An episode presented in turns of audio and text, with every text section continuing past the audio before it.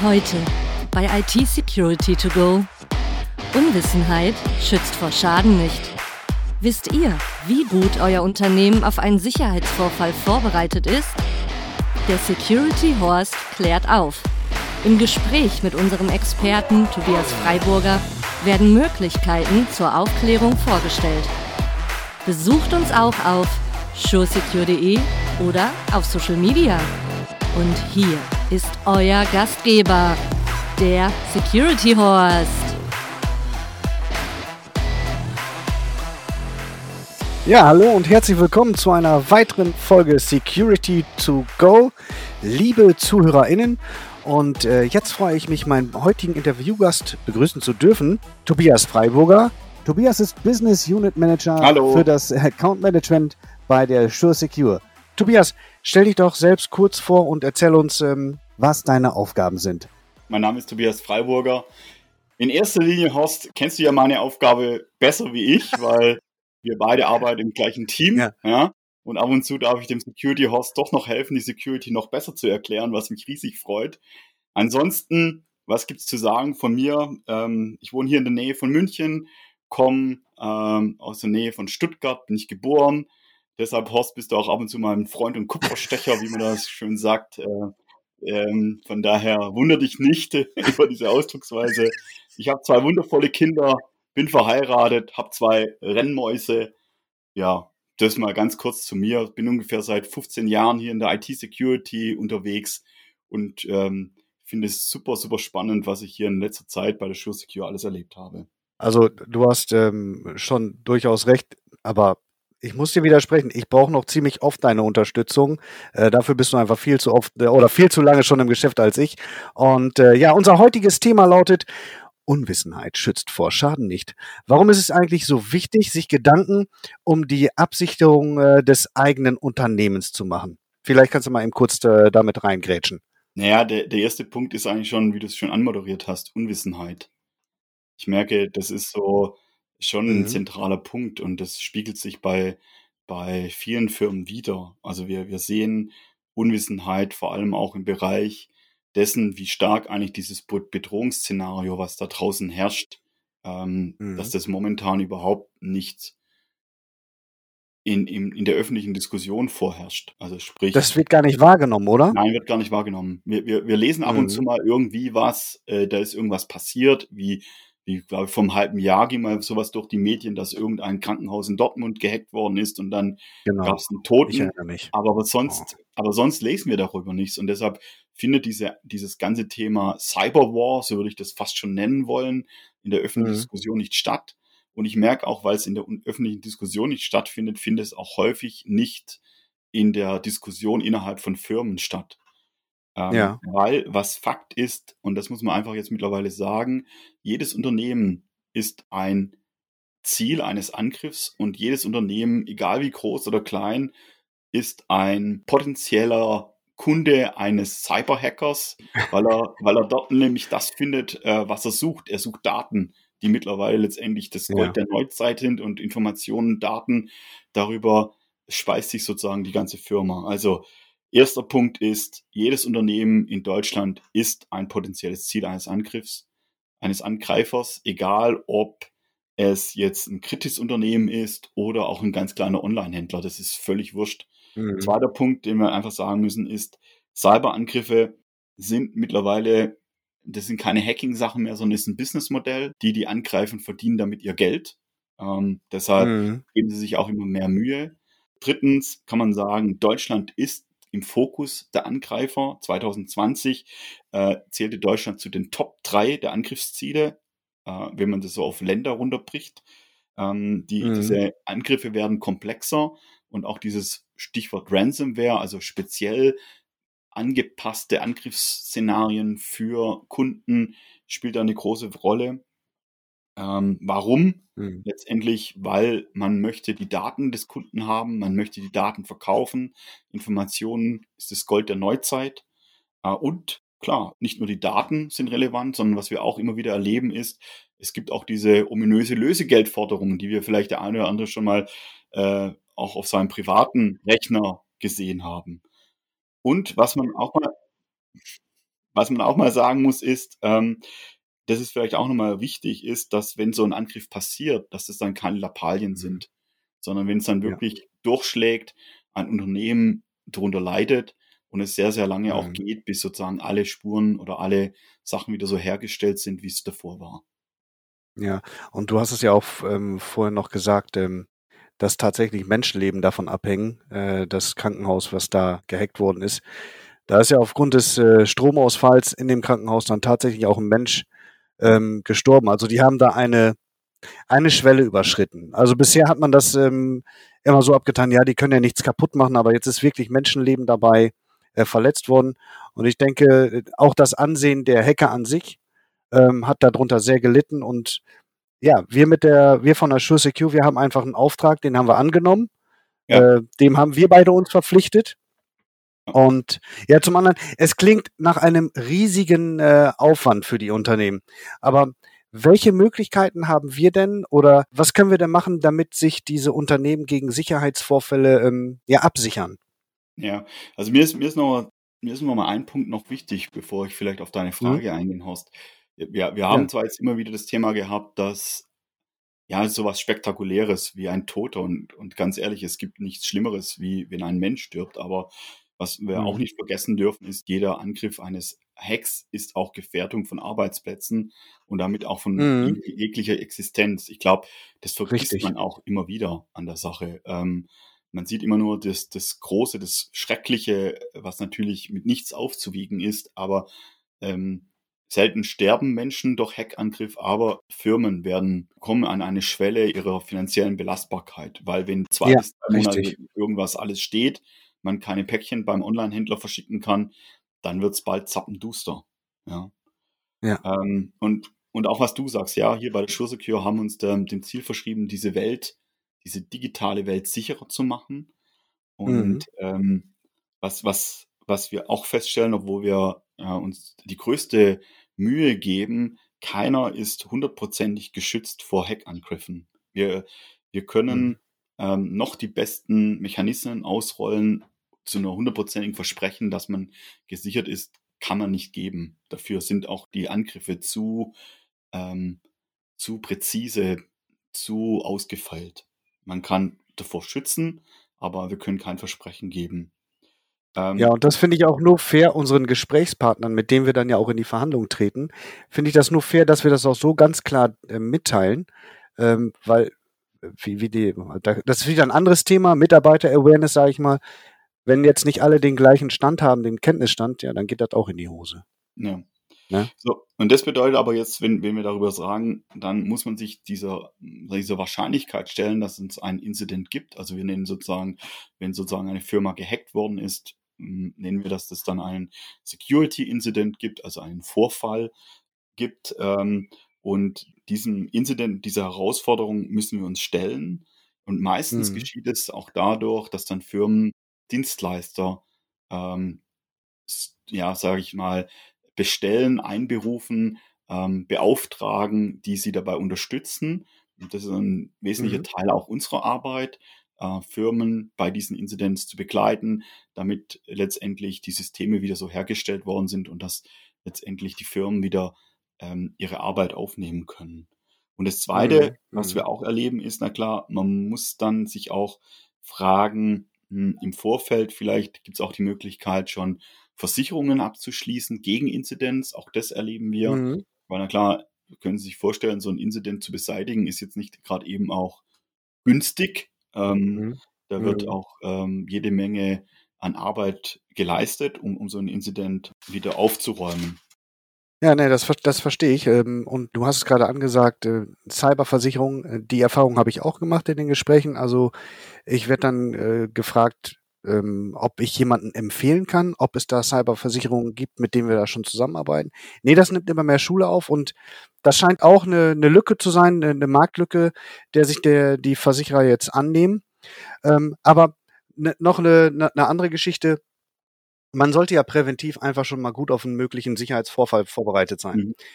Wie können sich denn Unternehmen äh, denn einen Überblick über den Stand der bisherigen Absicherung verschaffen?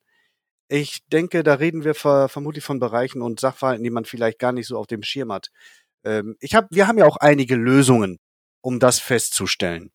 Äh, hast du da eventuell eine Idee, die wir da dem, dem Zuhörer mal mitteilen können?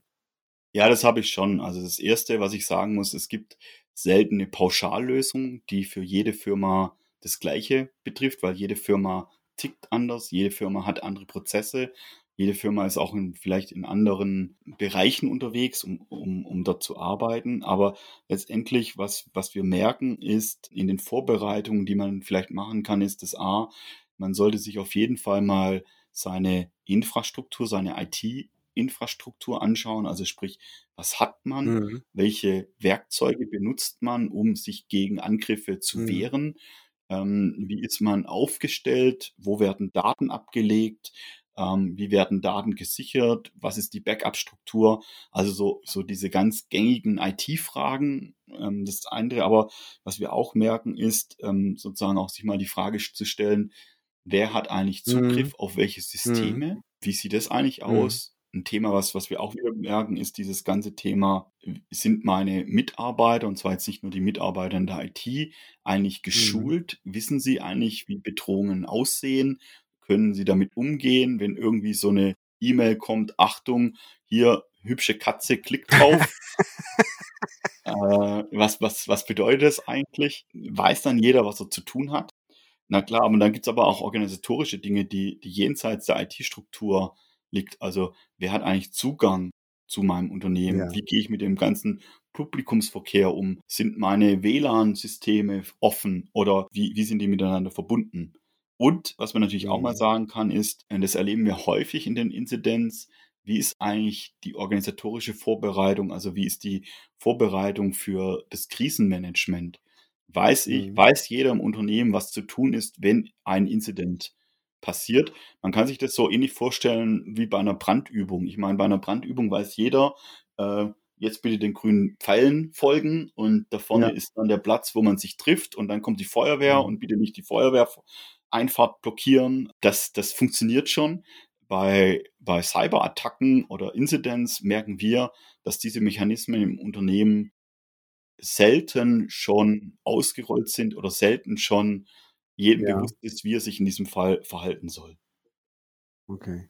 Ja, das ist aber, das hört sich schon recht umfangreich an und äh, so, eine, so eine Prüfung, die dauert auch bestimmt ewig lang und ist wahrscheinlich auch nicht gerade günstig. Ja, also wir haben da so, ein, so ein Mehr-Stufen-Konzept ähm, entwickelt bei, bei der SureSecure. Ähm, vielleicht noch ein Satz vorweg, wenn man sich zum Beispiel mit mit Cyberversicherung auseinandersetzt, dann erwarten die eigentlich auch häufig schon, dass man so ein Konzept hat. Mhm. Das wird auch abgefragt.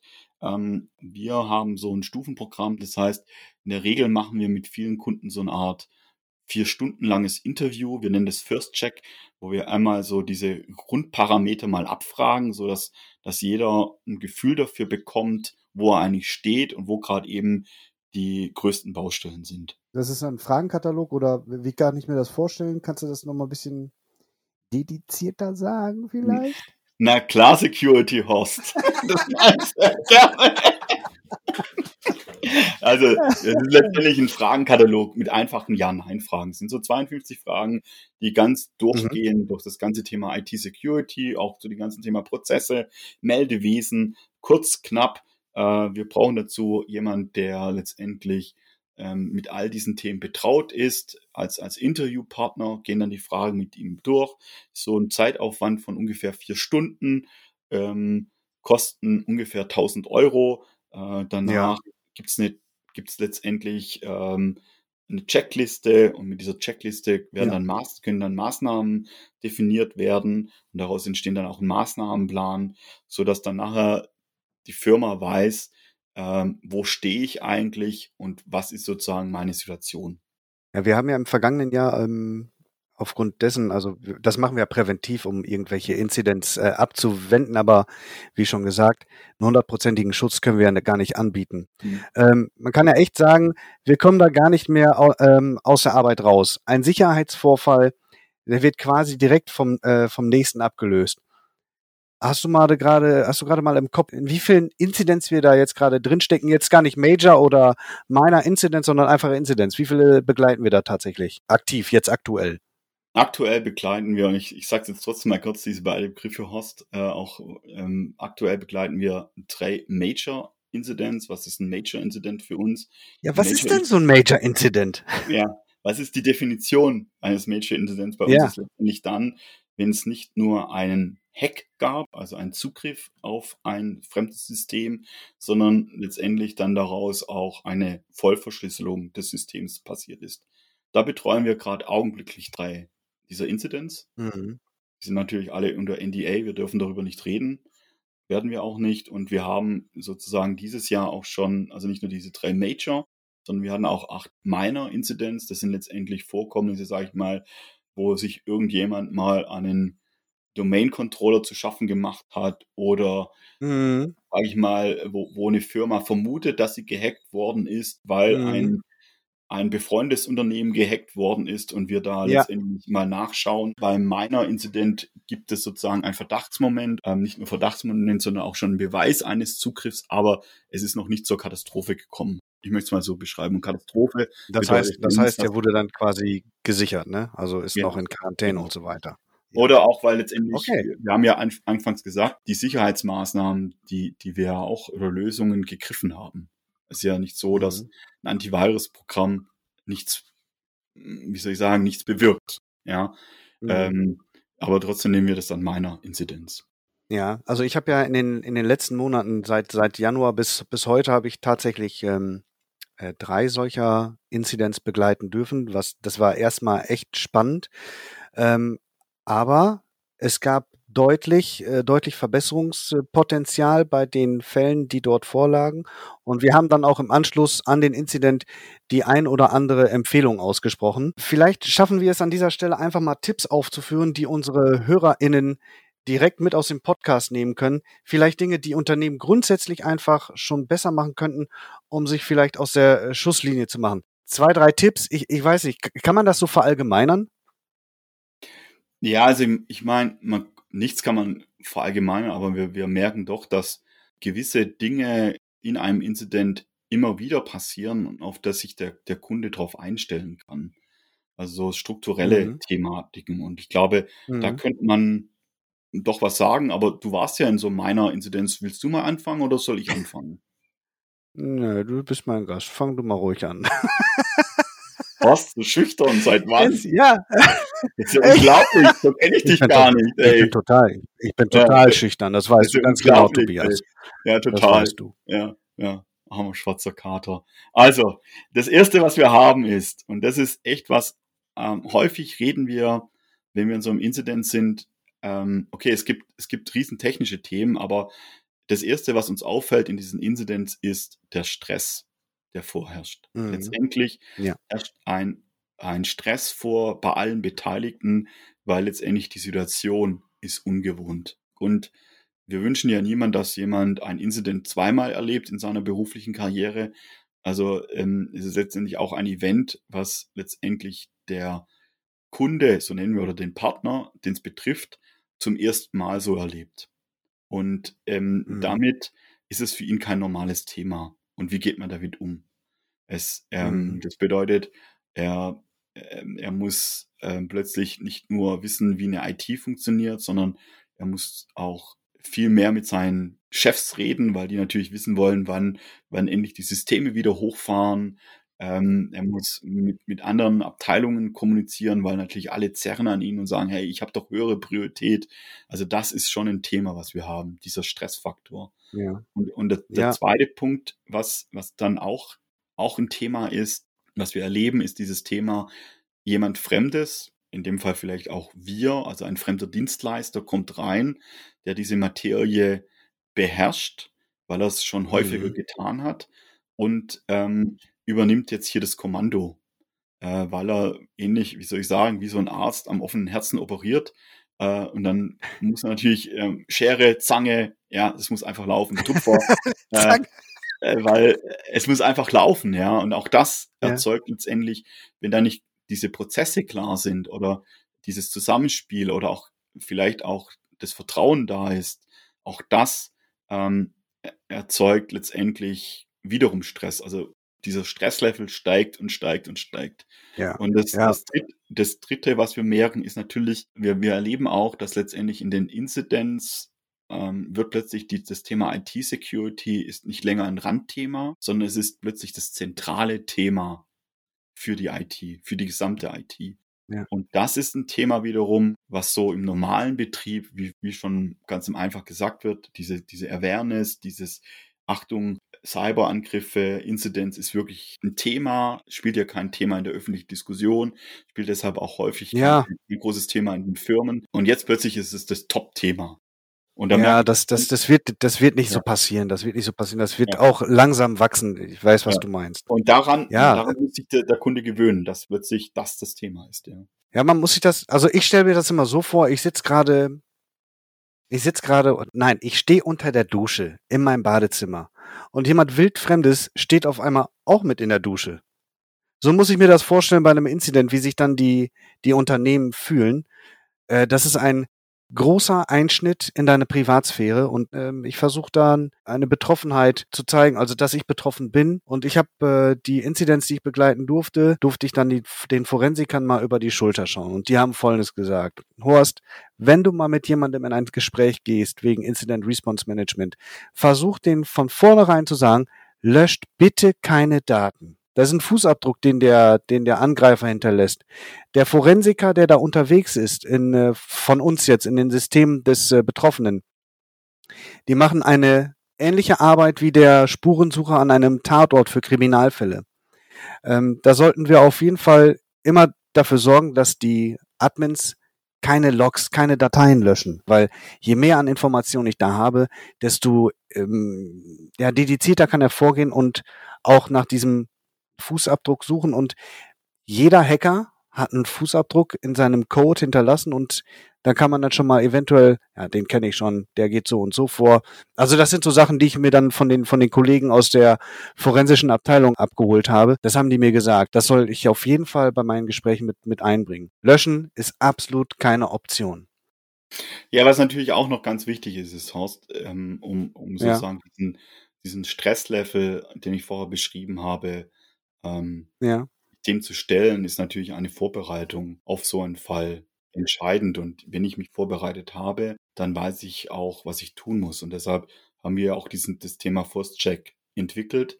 A, dass man sich diesen Themen mal stellt und B, dass man natürlich auch mal uns kennenlernt, der wir vielleicht im Fall des Falles dann ihnen auch helfen werden.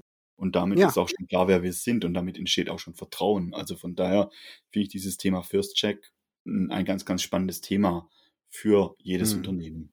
beim beim Thema IT-Sicherheit immer lieber Vorsicht als äh, Nachsicht zeigen. Ja. Denn äh, hier komme ich nochmal auf den Titel unserer Folge heute zurück. Unwissenheit schützt vor Schaden nicht. Ich fasse nochmal schnell zusammen. Wir nehmen aus der Folge heute mit, dass zwar jedes Unternehmen Ziel eines Angriffs werden kann, aber auch, dass sich mit geeigneten Maßnahmen das Risiko minimieren lässt. Dafür haben wir den First Check kennengelernt, um überhaupt erst einmal festzustellen, wie der Status quo meines Unternehmens in Bezug auf einen Sicherheitsvorfall ist. Und hier nochmal die wichtigsten Hinweise für einen akuten Incident. Ruhe bewahren und keine Logs oder Dateien löschen. Vielen Dank, Tobias, dass du dabei warst und uns an deinen Erfahrungen hast teilhaben lassen. Ich sage auch vielen Dank und äh, Horst für, für jetzt diese halbe Stunde zusammen. Ich habe ja das Vorrecht, häufiger mit dir zu reden, mein Freund und Kupferstecher. Und äh, das ist echt ein Vorrecht. Von daher, auch mir hat es riesig Spaß gemacht. Ich freue mich schon auf die nächste Session. Security Horst. Äh, bin sehr gespannt. Also mir hat es auch viel Spaß gemacht und äh, es war hochinteressant. In der nächsten Folge habe ich einen Gast, mit dem ich über das Thema IT-Forensik reden werde. Ich nehme das dann auch mal ähm, als Schulung für mich mit. Also, liebe ZuhörerInnen, bei diesem spannenden Thema lohnt es sich auf jeden Fall reinzuhören. Seid also wieder dabei, wenn es heißt IT Security to Go mit mir, dem Security Horse. Und denkt daran, Safety First.